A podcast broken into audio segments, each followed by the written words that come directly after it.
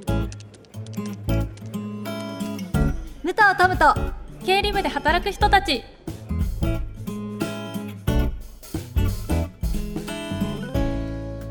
こんにちは。AKB48 チーム系の武藤トムです。この番組は会社の中の経理部門の皆さんやこれから経理で働く皆さんに現場のあるある話や会計に役立つ知識をゆるっとふわっとお届けしていくポッドキャストです。そして私と一緒にゆるっとふわっと番組を進めてくれるのはこの方。こんにちは CP ラーニングの影まりかです。よろしくお願いします。お願いします。そして番組では毎回コーポレートの中の人に来てもらっています。今回も引き続きこの方に来ていただいています。公認会計士の栗林理沙です。よろしくお願いします。よろしくお願いしまます。すはいということで栗林さんはねあのスタートアップ企業はい。をいろいろやってるって言ってたじゃないですか、はいはい。最近新しく始めたこととか始めてみたいことって皆さんありますか？あーそうですね。ずっとやろうやろうと思ってやれてないのは運動。運動。運動ですね。永遠のテーマですね。私も体育の授業以来やってないんですよ、え何年ですか？なのでそろそろやらないとって思ってますね。何やりたいなとかあるんですか？えー、いや何もない。とにかく汗かいて体筋肉つけたら何でもいいんですけど。でもその時点で多分やらないですねこんな感じは。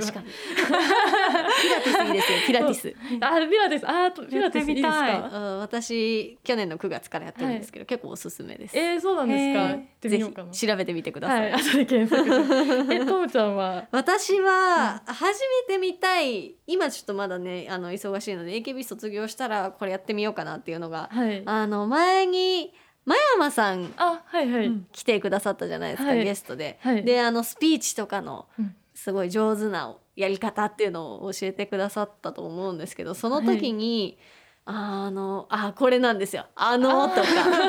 なんかめっちゃやっわかります。ぱりって私すごく多くて。で前山さんすごく少ない方だったので。うわこれ練習したらなくなんないかなって思いながら聞いてたんでちょっと。あそんな見方をしてね、そうだからそれをちょっとはい。あの訓練して訓練。長期戦になると思うんですけど、はいなくしていけたらいいなっていうのは思いますね。えー、そうなんですかうん私もそれ直したいですね。ああ、うん本当ですか？なんかそのこういう話した後の、うんこう登壇の映像とかを後から見たりすると、もはい、うえーとかあのーとか多すぎて。なんか結構人のって気になったりとかするうんうんうん人いるじゃないですか。うんうんこれ自分まさにそうだなっていう。いやーそう自分じゃんみたいなそうすごいいうわこれ直したいなって思っても直せてないことしかないですかね。難しい。ですよね。はいなかなか。じゃあちょっとこれからともちゃんの AR 量に。やばい。ちょっと注目。はい。というわけで今回もこちらのコーナーから行ってみましょう。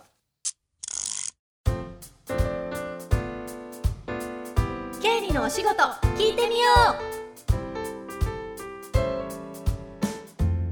こちらは経理や会計の現場にまつわる話やちょっとマニアックな日常のあるある話をゆるっと聞いていこうというコーナーです。はい。というわけで今回のテーマはこちら。スタートアップ企業の経理って超大変でうすテーマに超大変はてなじゃなくて超大変びっくりマークって書いてあるんで大変なことはもう決まってる、うんうん。はい、でまあ栗林さんはねスタートアップ企業の経理や財務に関わることもたくさんあるということなんですがトムちゃんどんなイメージありますか？スタートアップ企業。スタートアップ企業ってそもそもその設立されたばかりの会社っていう認識であってあますか、おっしゃる通りです。これって大体どれくらいの期間のものがスタートアップ企業って呼ばれるんですか？どうですかね。スタートアップ企業、まあ、結構定義広いかと思うんですけれども、それこそ23年のところもあれば、まあ、56年のところもまあスタートアップ企業みたいな形で結構創業したばかりであと短期的にこう成長しているような会社をこう一括りにスタートアップ企業とかあとベンチャー企業。ああベンチャーとかって企業言ったりもしますね。えーやっぱり大変ですか？そうですね。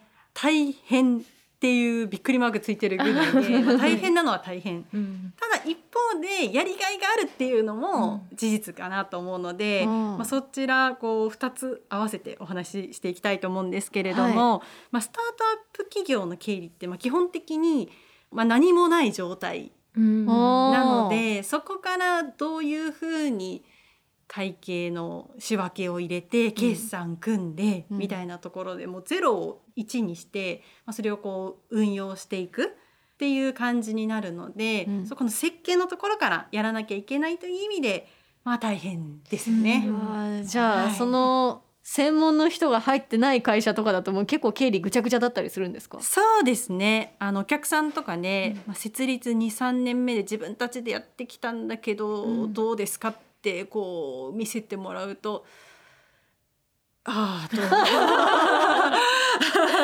おーっと一回気合い入れ直そうかなみたいな。感じでうんうんうこう不明なお金というか、まあ、うん。残高っていうの結構残ってたりとかするので。うん。まあ、そこをきれいにしていくところから始めましょうかっていうところが結構多いっていうのが現状ですね。なるほど、うん。えでもそのまっさらなところから始めるからこそやりやすい部分とかってあったりするんですか、そうですね。基本的にまあ自分でやりやすいような形で、まあ、仕分けを組めたりとかはするので、まあ、そういったやりやすさっていうのはあるかなとは思います。なんか印象に残ってる大変だったエピソードみたいなのありますか？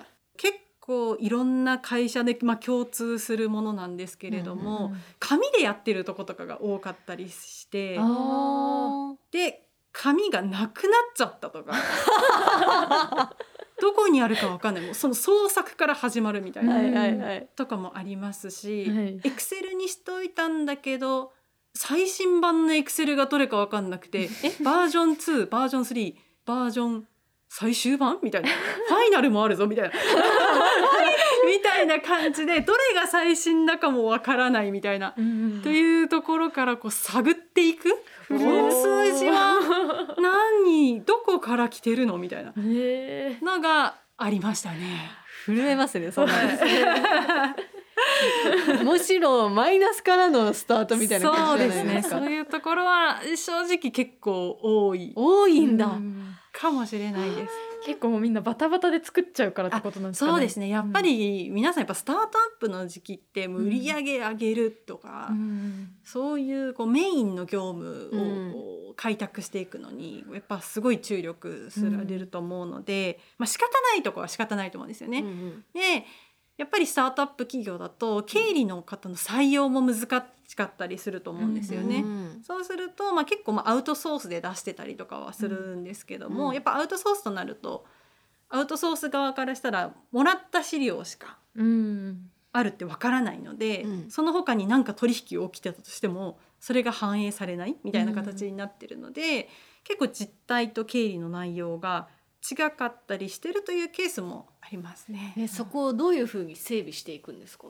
えっと、まずは現状把握から始まるんですけど、うん。えっと、この売り上げが立つのってこういうタイミングですよねみたいなところの整理。でそれで漏れがないかっていうのも事業部とかに確認してうん OK ですと。でそのじゃあ証拠を集めてで過去ここの溜まってるお金ってああこの売り上げのものかみたいな感じで推測してあと経費が発生するタイミングも、例えばこう請求書がここから来るものもあればなんかはがきで届くものもあるしあそれがメールなのか PDF なのか かとか。うんそこを把握するところから始める。ところから始まります。すごい。それもうぐっちゃぐちゃの状態から、綺麗さっぱり整うまでってどれくらいの期間必要なんですか？いやーもうこれ会社によって全然違うんですけれども、ただ決算には絶対に間に合わせなきゃいけないのでもうその時はもう突貫工事のように もう張り継ぎてみんなで下がってとにかく正しいものにするっていうことをゴールにやってますけどね。へー。で、まあ、場合によっては申告書が間違ってるねってなったらやっぱ修正申告とかっていう法的な手続きもやっぱ取ったりしなきゃいけないんですけれども、うん。やっぱり期限があるものなので、うん。そこの期限に合わせるっても1ヶ月の場合もあればあ半年あれよかったっていうケースもありますし。おー。1ヶ月は確かに。結構きついです。ね。ドキドキしますね。あじゃあ一緒にその資料を探したりとかもあるんですか？どこそう入ってるですねかとか。私もこういうところにあるんじゃないですかね。ちょっと取引先さんに聞いてもらえますかね？みたいな かも。すごい。あります。結構探偵にも近いですね。いやまさに本当に探って探ってみたいな。これ会計のお仕事なのかなみたいなのも ありそうですよね。だからそういう残高があったりするとね本当に嬉しいんですよね。ああった叫びたい。ー面白い。すごいなそうなんですよね。まあうんそういうところからあのやっぱりシステムで管理しようっていう、うん。それこそまあ経費生産システムとかってこう聞いたことあるかもしれないですけど、従業員の方が経費を使ってそれがちゃんと会計に反映できて従業員の方にもちゃんと振り込まれる。っていうものをこうシステムを使ってやっていこうってなるとやっぱじゃあシステム選びどういうのがいいかなっていうところうん。から始まりますし、うん。まあ、それを選ぶにしてもいろんな業者さんから聞いて、うんうんその会社さんにやっぱ適したもうんのを一緒に選ぶみたいな形のこともあるので、はい。本当に作っていくっていう。すごいですね ルールがないとこから作っていくっていう。そうですね。なのでやっぱりはい。今おっしゃっていただいたこうルールっていうものうん。を決めたりもうん。やっぱりあってそれこそじゃあ各部署の交際費の権限どうするとかうん。倫理回す時の金額どうするとかうん。そういったものもありますね。へえもう超大変じゃないですか、ね。本当に文字通り。文字通りですねある程度その会計周りが整理されてったら次は何するんですか？あとはもう設計されたらもう運用でうん。その設計したものからこう、はいどうこう適切に運用していくか。それこそあの以前にあのはい。領収書を集めるのが超大変みたいな話、はい私も聞かせていただいたんですけど、はいまあ、その領収書をこう適切な時期にうん。ちゃんと入手して会計に反映するっていうもの、ねっていうルーティーンをうん。もうどんどんこう作り上げていくみたいな感じですかね。領収書を出させる仕組みを作っていく まさに。まさに。あの皆さんが苦労されてる領収書はをどういうふうにこう仕組みを作るか、うん。それこそペナルティをめちゃくちゃ厳しくするとか。あーペナルティもう期限過ぎたらもう一切受け付けませんみたいな。感じにしたりとかっていうふうに仕組みを作って、はい。決算を締めるのに、まあ、うん。最初は1ヶ月ぐらいかかってたものを、うん。じゃあ15日で締めれるようにしたよとか、まあ、7日で締めれるようにしようっていうふうにすると、まあ、その締めた結果が例えば翌月の、はい。まあ、7営業日後にはちゃんと振り返れるような状態になってるみたいな。感じにすることで、はい。まあ、多くの会社は予算持ってると思うんですけど、はい。予算と実績を振り返って、うん今月こうだったよねみたいな、うんで来月どうするかみたいな。はい。この精度の高い振り返りっていうのができるようになってきます。なるやっぱ領収書って大事なんですね。そうはい、でも私 あのは回を聞いていやっぱ皆さん苦労されてるんだなっていうすごい共感できて すごい救われた気持ちになりました。よかった。はい、というわけで経理のお仕事聞いてみようでした。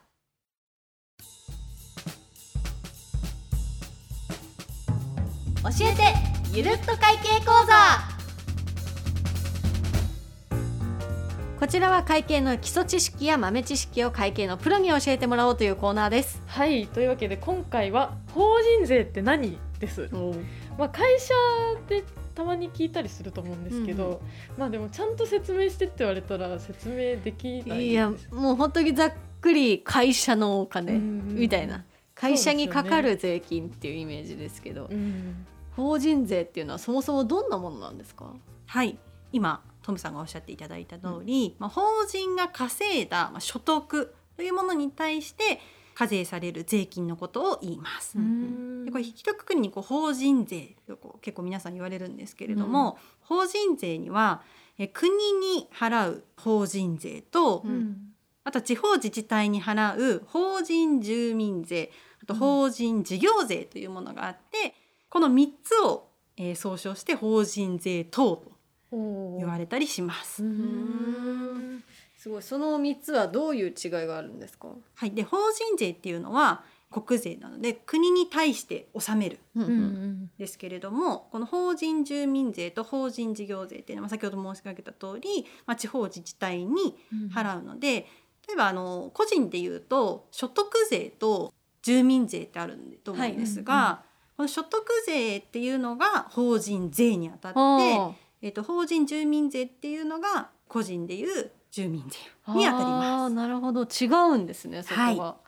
大きくあのこの3つになります。大きくちっちゃくなるんですか？あえっとまあ、法人が払う法人税っていうのはこの3つなんですけれども、うん。あと法人はこう事業活動を行っていく上でそれこそ固定資産税払ったりとか、うんうんうん。あとは登録免許税払ったりとか、まあ、いろんな税金払ってると思うんですけれども、うんはいまあ、基本的にこの法人税って言われて刺されるのは先ほど申し上げた、えー、3つの税金になります。へえ国と地方っていう払う先が2つあるんですね。そうなんです、うまん。へえ難しい。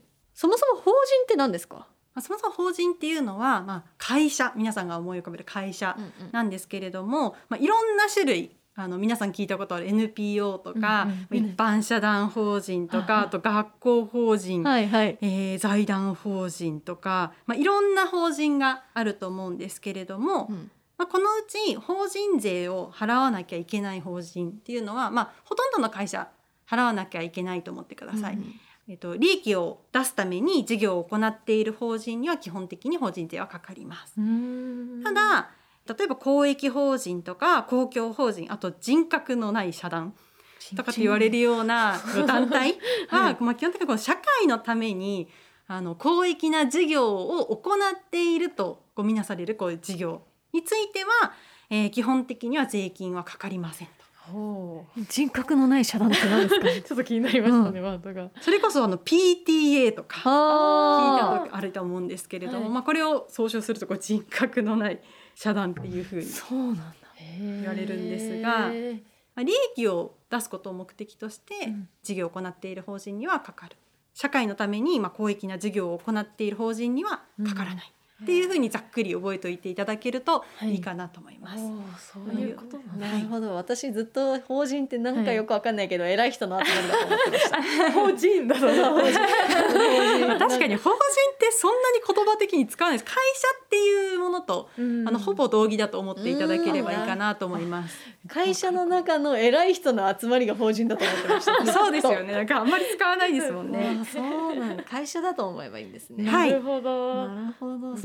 でこの法人税っていうのは基本的に決算月うん。の、まあ、2ヶ月以内に支払わなきゃいけないっていうことになってて、うん。あの個人の方だと、まあ、確定申告して、まあ、納付っていう感じになるんですけれども、うんまあ、法人の場合には決算月。それこそ会社は決算月選べるんですけど12月とかうん。3月とかの決算月の2ヶ月以内に、えー納付をするということになってます。うーん。あじゃあそれぞれ違うんですね払う月とかは。そうですね。あの個人の場合は本当に1月1日からうんうん12月31日までの、えー所得をうんうん。3月15日うん。までに申告納付するっていうことになってるんですが、うん。法人の場合には決算月がバラバラなので、うん納付のタイミングもバラバラになります。じゃああんな並ばなくて済むってこと？ですねいやもうそうです。あれ大変ですよね。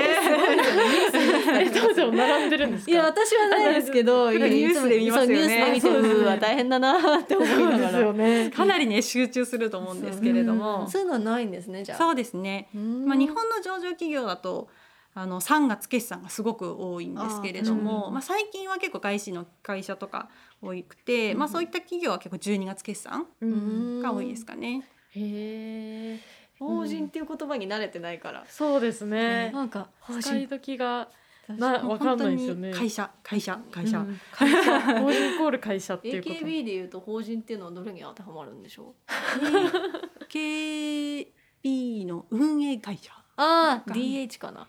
DH っていうみんなが入ってるあそうなんです会社ねがあっうんで、じゃあ法人。そこがじゃあ法人になるわけ。法人ですね。あー。理解。理解理解しました。自分に当てはめて理解をして。え経理の人は法人税とどういうふうに関わるんですか？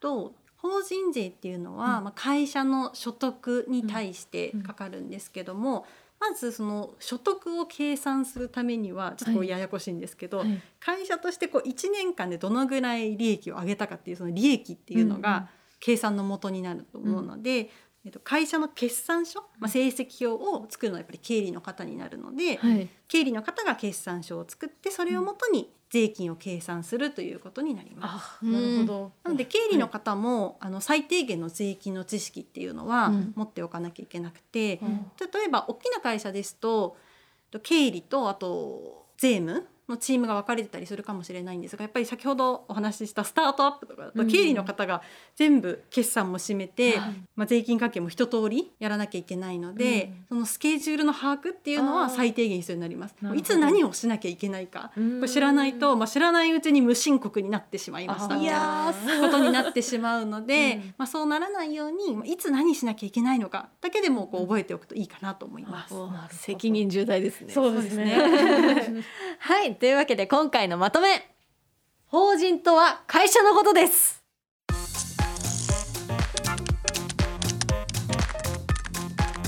講義動画、教科書、問題集がダウンロードできる。経理や会計を学ぶなら CPA ラーニング。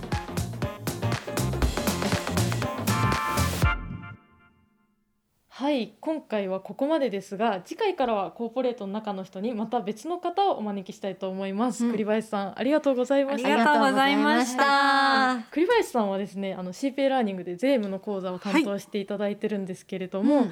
えっと、今法人税の講座も収録進んでますのではい。取り終えました。はい、ありがとうございました。また随時公開していきますのでチェックしてもらえたらと思います。